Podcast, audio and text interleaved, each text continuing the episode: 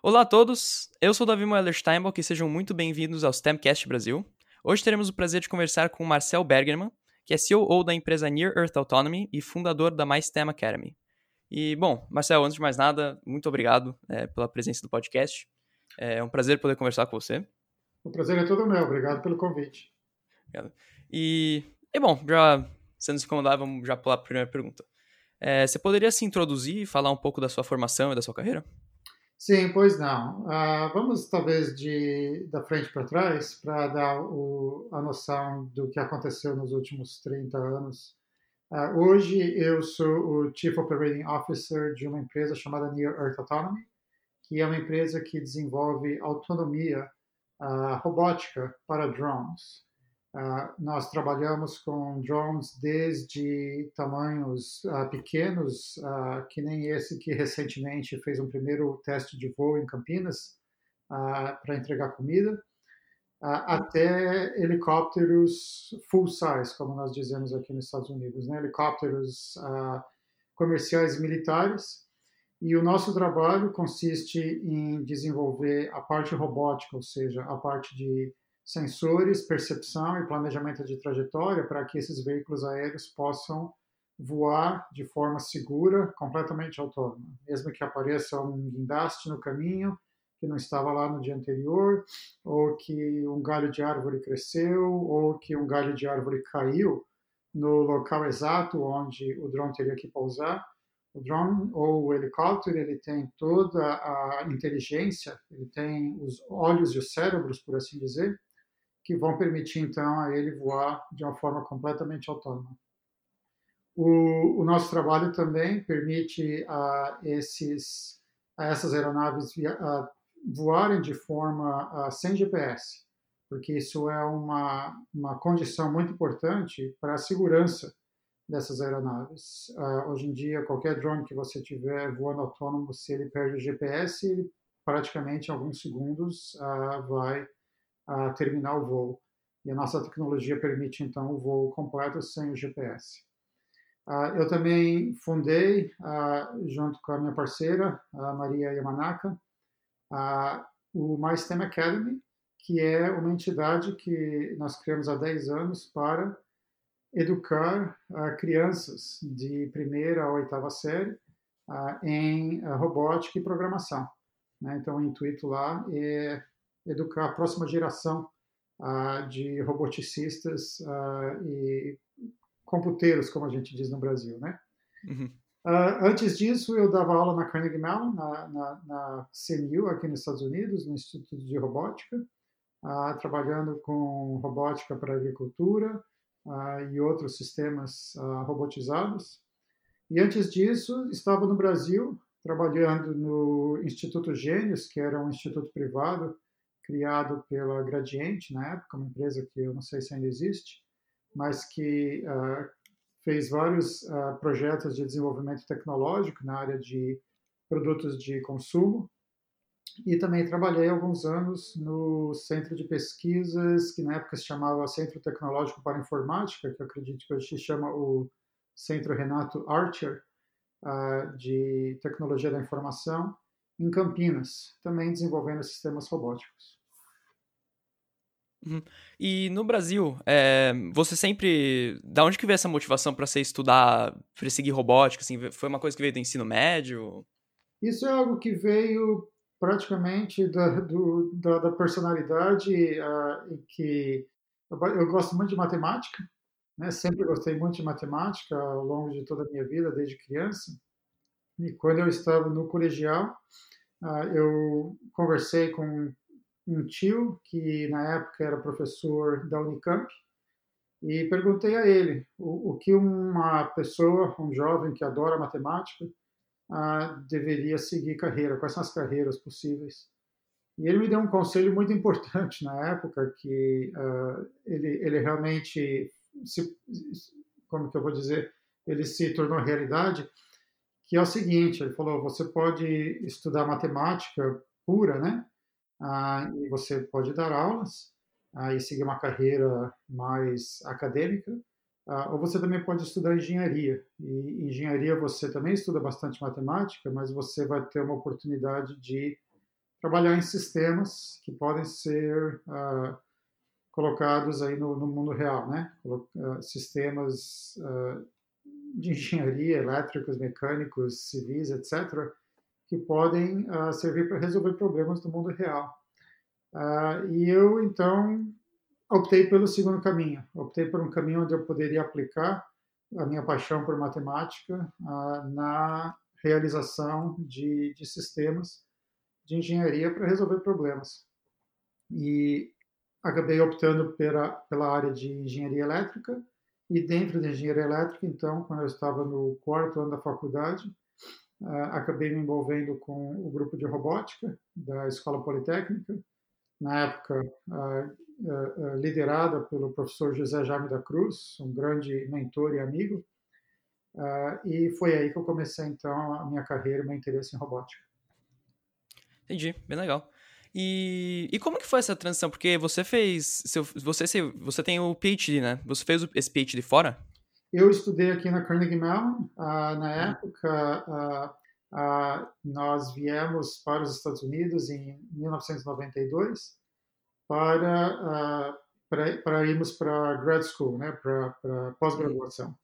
Então, nós dois fizemos a pós-graduação aqui na Carnegie Mellon, ficamos quatro anos e meio aqui nos Estados Unidos. E aí voltamos para o Brasil. Nós tínhamos na época bolsas do CNPq da CAPES. Então voltamos para o Brasil e ficamos no Brasil oito anos trabalhando, ah, até que ah, houve a oportunidade de voltarmos para Pittsburgh para trabalhar de novo na Carnegie Mellon em, em 2015, em 2005, perdão. Uhum. E, foi, e foram vocês juntos trabalhar lá na Carnegie Mellon também? Então, ela é da área de engenharia industrial, ela fez engenharia de produção na Escola Politécnica. Na época nós nos conhecemos na Escola Politécnica. E a área dela é logística e supply chain. Como se fala supply chain em português? Você vai ter que me ajudar aqui. Ah, cadeia de, cadeia de... Cadeia de suprimentos, isso. isso. Já faz muito tempo que eu não ouvi esse termo. Ah, então, ela estudou ah, supply chain, né, cadeia de suprimentos, e ela trabalhou por vinte e tantos anos na indústria de logística, na, na, nas áreas de, de tubulações e de, uh, de, de, warehouse, né, de depósitos. Uh, muitos anos no warehouse da Excel, que fica ali em, na região de Valinhos, perto de Campinas. e quando nós nos mudamos para Pittsburgh de novo, em 2005, ela trabalhou na área de alimentação numa empresa que na época pertencia, pertencia à Heinz, que hoje, por coincidência, ah, pertence a uma empresa brasileira, Ambev, se eu não me engano. E então nós tivemos essas carreiras paralelas em engenharia e aí há cerca de 10 anos a Maria ela teve essa ideia de uh, abrir um, um, negócio próprio voltado a educação infantil na área de robótica e programação. Então, hoje a gente compartilha aí essa paixão pelo, pela educação da, da uhum. próxima geração de, de, de, engenheiros e roboticistas. E, e esse, esse é, é, onde surgiu o MySTEM Academy, então, né? Isso, isso. Então, uh, nós temos um, um espaço próprio numa cidade que chama Wexford, que fica a cerca aqui de 10 minutos ao norte da nossa casa uh, e até, uh, até março desse ano, né, nós estávamos dando aula regularmente naquele espaço, cerca de aí 100 crianças toda semana, visitando o espaço, montando robô, programando robô, fazendo programação, criando seus próprios jogos. E, e, claro que por causa da pandemia nós convertemos a nossa operação para uma operação remota. Então, desde uhum. março estamos dando aula praticamente por Zoom ah, ou em pequenos grupos ali no nosso espaço. Bem legal. E, e da onde que surgiu a ideia, ou, ou, não sei, a oportunidade de participar da Near Earth Autonomy? Então, quando nós estávamos uh, na Carnegie Mellon, uh, eu estava associado a um grupo de Field Robotics, que nós chamamos, que é robótica de campo, né? Então, uhum. isso, uh, robótica de campo é quando você tem robôs no mundo, no mundo afora né? não numa indústria onde o robô está uh, num ambiente onde tudo é bem conhecida. Na indústria automobilística, por exemplo, você tem aqueles robôs ah, pintando carros ou soldando, etc. São robôs que são extremamente instrumentados, o ambiente é instrumentado, o carro sempre para no mesmo lugar, o robô sempre vai nos mesmos lugares. Tem, claro, um pouco de sensoriamento para uh, dar conta das pequenas distâncias, diferenças milimétricas, uh, mas basicamente todo o ambiente é estruturado de forma que o robô vai sempre no mesmo lugar. Agora, um robô que vai, uh, por exemplo, se locomover num pomar ou numa fazenda, uh, ou ele vai patrulhar uh, em volta de uma planta química para evitar uma invasão, ou um robô que tem que voar em torno de uma ponte para procurar pontos onde a ponte possa estar falhando e, e comunicar a um ser humano que uh, é necessário fazer manutenção. Ou mesmo um robô que vai entregar a comida, uh, como eu falei antes, como está sendo feito em Campinas agora. Todos esses robôs, eles têm que estar o tempo todo olhando a, a sua volta, por assim dizer, e tomando decisões como quase como um ser humano, tá certo? Eles não podem partir do princípio que o mundo é mapeável e imutável. O mundo não é mapeável, porque, de novo, você pode ter um galho que caiu da árvore na, na, no pomar e o robô não sabe que aquele galho está lá. Uh, você pode ter um guindaste que surgiu da noite para o dia, no caminho do drone que entrega comida, e ele não vai saber que o guindaste está lá. Então, esses robôs de campo, eles sempre têm que ter a capacidade de sensoriamento ao seu redor e de tomada de decisão. Eles têm que saber tomar decisão e saber, ou oh, tem algo aqui, eu vou à direita, ou eu vou dar uma ré, ou eu vou uh, pousar porque o meu motor está esquentando ou o meu sensor está falhando. Né? Então, esses robôs têm que ter o sensoriamento, a percepção, o planejamento de trajetória e o que a gente chama de tratamento de contingências para uh, reagir ao mundo, ao mundo real. Então, nós estávamos trabalhando uh, em várias áreas de robótica de campo na CNU. O, o CEO da nossa empresa, inclusive, um fato histórico interessante, ele, quando chegou na Carnegie Mellon em 1985, ele pessoalmente uh, passou a fiação e escreveu programas para o primeiro veículo self-driving, como a gente fala isso em português, uh, o primeiro veículo que dirige autônomo da Carnegie Mellon. Na época, uma ambulância gigantesca que carregava um, um rack de, de, de, vários computadores atrás e andava a talvez, não sei, um ou dois centímetros por segundo, extremamente devagar, mas ele pessoalmente passou a fiação e programou aquele robô.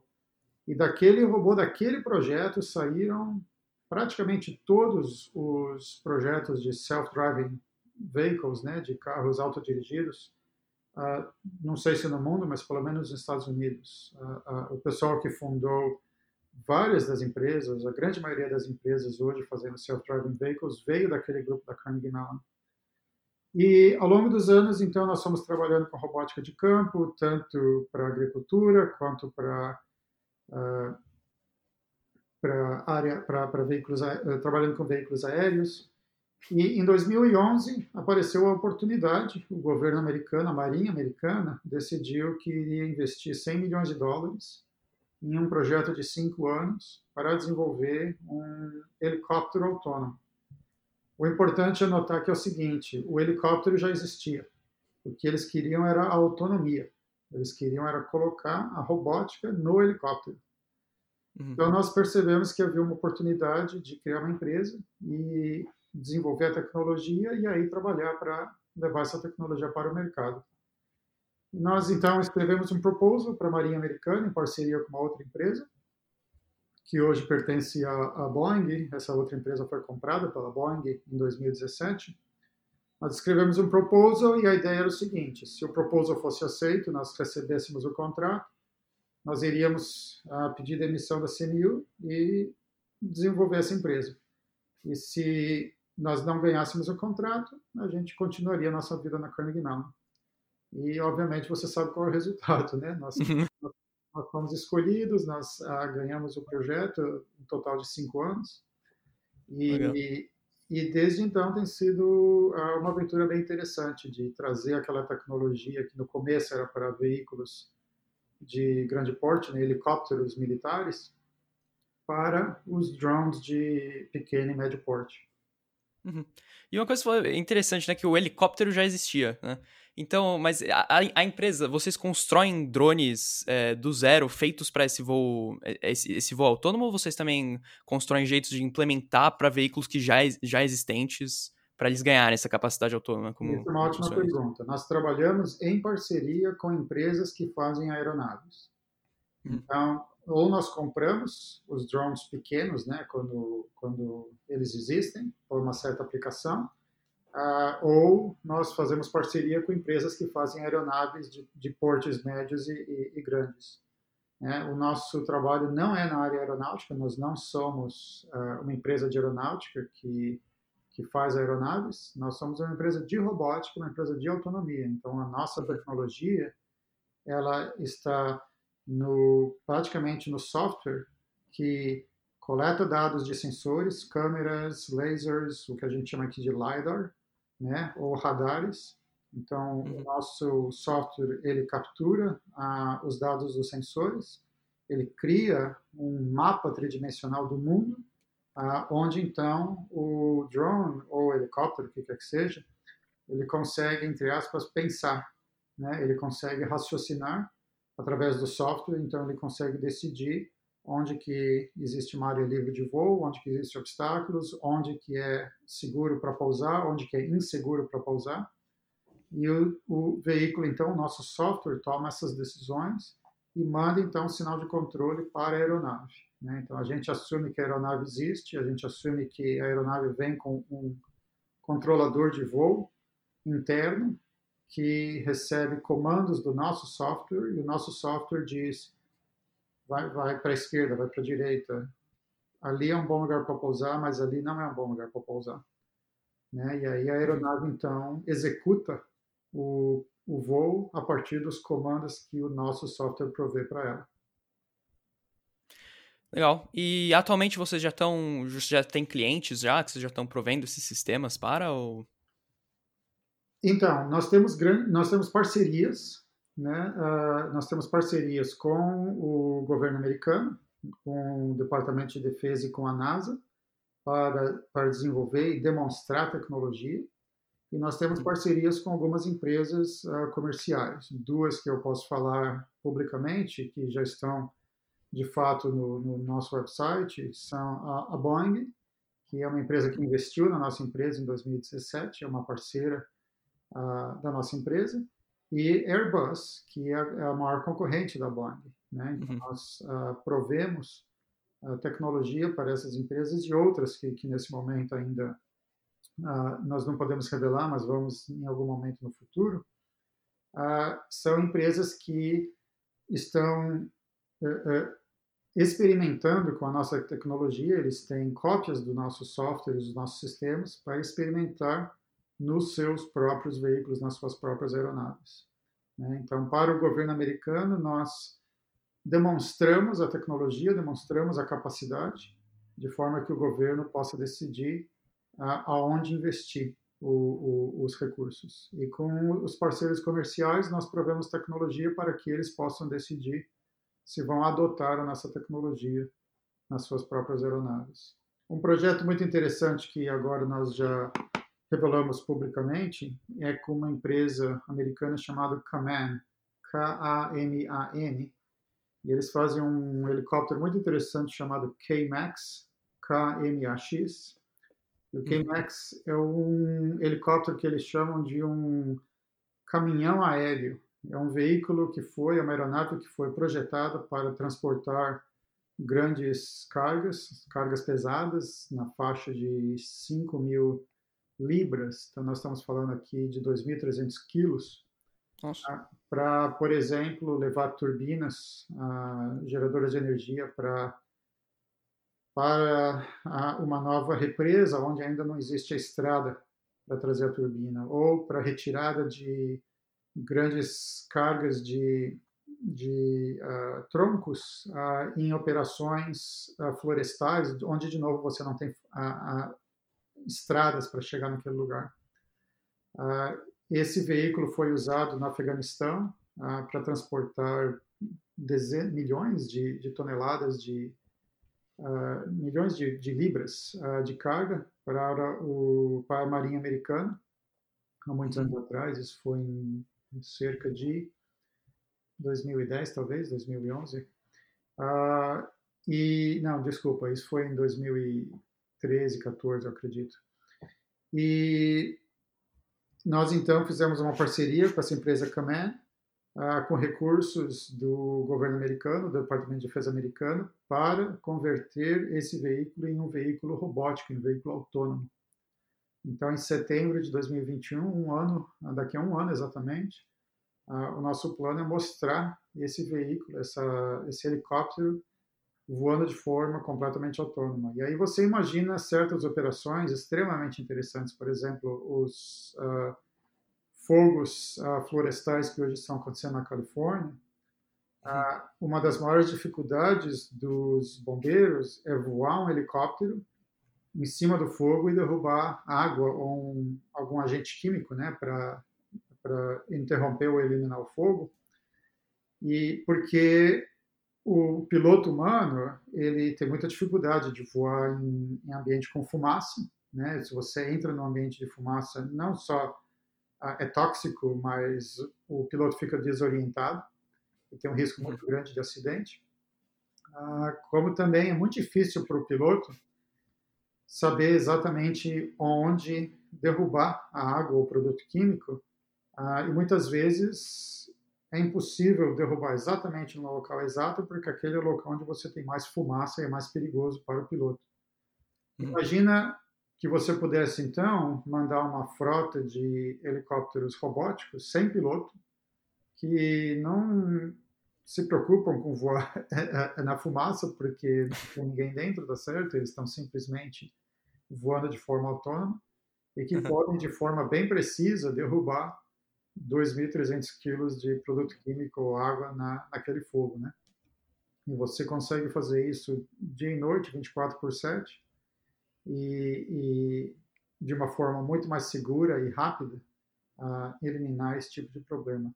E muitas outras uh, aplicações de transporte né, que um veículo robótico como esse pode prover até um dia no futuro ah, que isso possa se converter, por exemplo, no famoso carro dos Jetsons, né?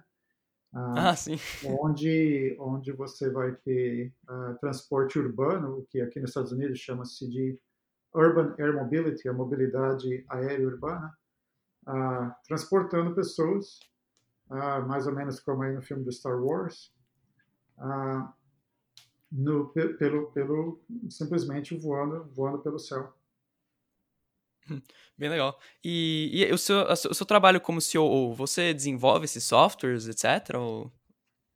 Então, uh, eu tenho o background técnico, tá certo? Então, eu tenho a uhum. capacidade de conversar com os nossos colegas e discutir uh, certas questões técnicas de alto nível, mas eu já estou nesse momento distante aí do desenvolvimento tecnológico. Né? Nós temos um grupo, hoje somos 85 pessoas, nós temos um grupo muito forte de engenheiros de robótica, de computação, elétricos, mecânicos, uh, engenheiros de sistemas, engenheiros de uh, desenvolvimento de interfaces com o usuário, que uh, fazem todo o desenvolvimento.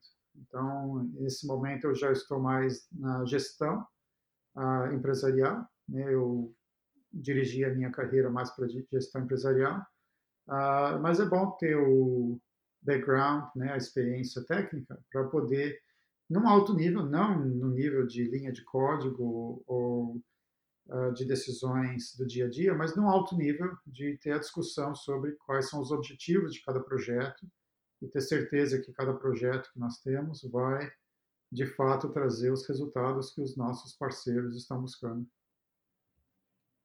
Uhum, legal. E, e bom, você já uma última perguntinha só. É, como você vê a empresa nos próximos 10 anos, assim? O que você espera alcançar nesse tempo?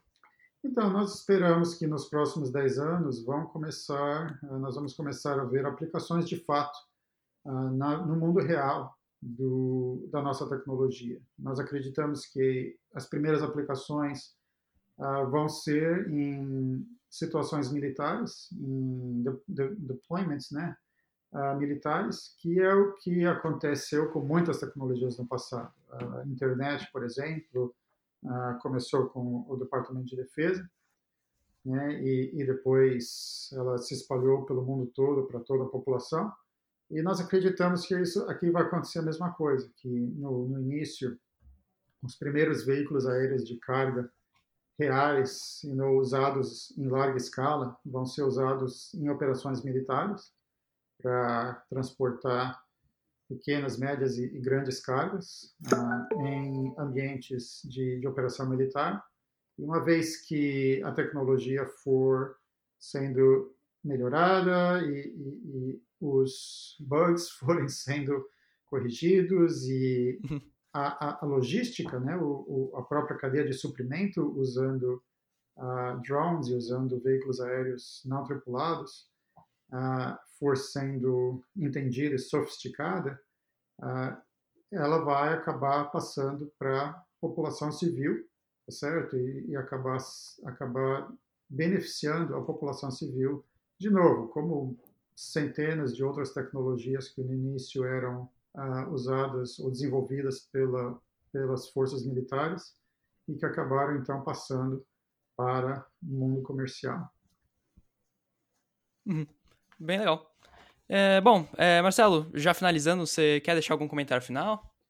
Olha, eu queria encorajar uh, o, o, pessoal que está aqui ouvindo o, o, o podcast a investir uh, profissionalmente né, nessas áreas de engenharia, de robótica, de programação, computação. São áreas uh, bastante recompensadoras do ponto de vista profissional e mesmo financeiro.